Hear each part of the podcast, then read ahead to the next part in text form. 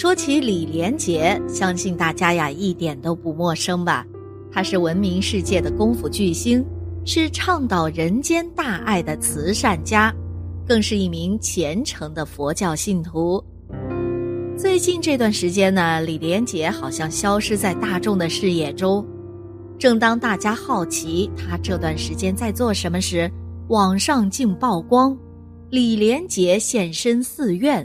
疑似剃度出家，李连杰在寺院苦修，他跟随师傅们吃斋念佛，潜心祈福。我们都知道啊，李连杰是一名虔诚的佛弟子，他在最红的时候皈依佛教。一九九七年，三十四岁的李连杰觉得自己什么都不缺，但是却发现周围很多人有几十亿的身家。甚至于上百亿的身家，他们都在那里痛苦啊、焦虑呀。那他们在痛苦、焦虑什么呢？为了找到这个问题的答案，李连杰走入了佛门，皈依三宝，甚至有一段时间，他天天想着出家当和尚。但是，一位高僧却不同意他这样做。因为出家并不能从根本上解决问题，佛家还讲究入世修行呢。在高僧的劝导下，他开始竭尽全力做行善助人，还立下遗嘱，死后捐出一百亿用于慈善事业。在常人眼中啊，李连杰名利双收，是荧幕上的功夫皇帝。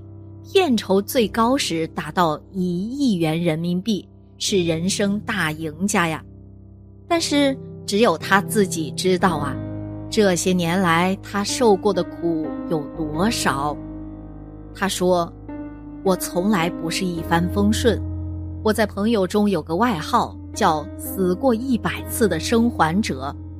从小我父亲就过世了，家境实在太差，只好加入武术队。”靠每个月微薄的补贴养活全家。十一岁开始，我连续五次拿到全国武术比赛冠军。十八岁拍了《少林寺》，一夜成名。但立马，第二年我就摔断了腿，差点成为废人。好不容易等到黄飞鸿系列电影大卖，我的经纪人又遭黑道枪杀，事业再次陷入低谷。这些都不说吧，二零零四年印尼海啸时，我差点妻离子散、命丧异地。当洪水就在你眼前肆虐时，那种内心的惊恐与不舍，又有多少人面对过呢？当时啊，海啸突袭，全家差一点全部身亡。洪水退后，一切都化为乌有，电力中断。除了饭店的卫星电话，所有通讯都断了。饭店人员说，只剩下五天的饮用水和三天的食物。那一晚，大难不死的李连杰在家人睡着后，独坐沉思这一天的遭遇。出事之前，我这四十一年来都只想着李连杰，总是把自己摆在第一位。但那一刻。我想到一个人，不论权势多么大，名气多么响亮，大难临头时，谁也帮不了你。我开始反思自己的人生，我究竟想要做什么呢？从那时起啊，他仿佛找到了活着的意义，开始捐款，建立了基金会，做慈善，住建寺院。他无论如何都想不到自己做的这些事。会在未来帮助妻子度过生死劫。李连杰呢有过两次婚姻，第一任妻子叫黄秋燕，是著名的武打明星。虽然两个人的婚姻只维持了三年，但曾有师兄在佛菩萨的加持下开天眼看到他和黄秋燕做过几世夫妻，今生呢两人缘分已尽。他的第二任妻子叫励志。多年前，立志患癌，看了很多家医院都没好。绝望之时，李连杰仿佛被佛菩萨显灵指点，向某寺庙捐款近亿元人民币。所有人都没想到的是，奇迹发生了，励志的病竟真的好转了。从那时起呀，他经常去寺庙里修行。李连杰后来还说呀，他日他自己大限临头后，要在他曾捐款的庙宇火葬，并希望其中一名佛教师傅能在他的墓碑上题字。我们都知道，世间万物都逃不过因果，种了善因便会获得善果，种下善缘也会收获善报。虽然李连杰一生坎坷，但他最终还是获得善报。他敬业奉献，席卷各类奖项；他心怀慈悲，广做慈善；他吃素护生，全家人陪福报。而且因果通三世，今生种种皆是前生因果。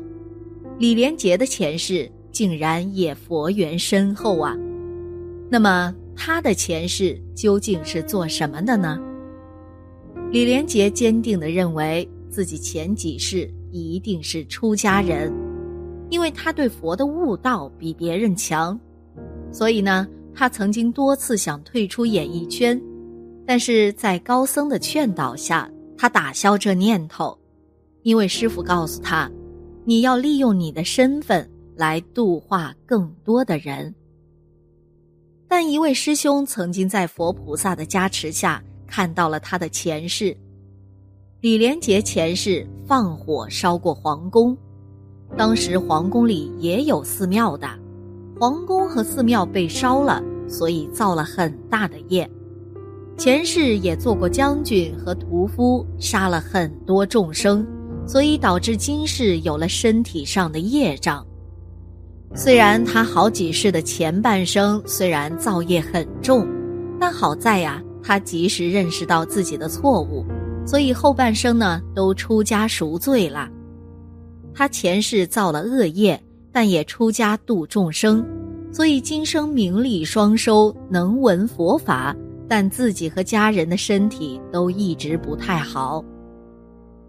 楞严经云：“一切众生从无始来，生死相续，皆由不知常住真心，性净明体，用诸妄想，此想不真，故有轮转。”一个人在前世种什么因，今生就得什么果；今生种什么因。来世就得什么果，记不得前世发生了什么，是因为啊，每个人死了，其灵魂都会转世投胎，但是记忆会被清除。如果你生活的快乐富足，那说明前世积德行善，大富大贵；如果你生活的困苦不堪，均是因为前世的业力、今生的负荷造成。其实佛门里才能体现真正的生命平等，无论这一世怎么样，上一世怎么样，上上世怎么样，当下的努力才是硬道理，才是未来。无论是谁在因果面前都一样，所有的众生在因果面前都是一样的。人生的过程就是德行与名位不断交织的状态。也就是德性与名位是否相等而不断产生的结果。比如说，当一个人的德行大于他的名位时，这样的人生较为平顺，而且这种平顺本身就是人生的一种福气。而一个人的名位大于他的德行时，就会因为无法享受这种名位而遭致祸端。正如素书之中说。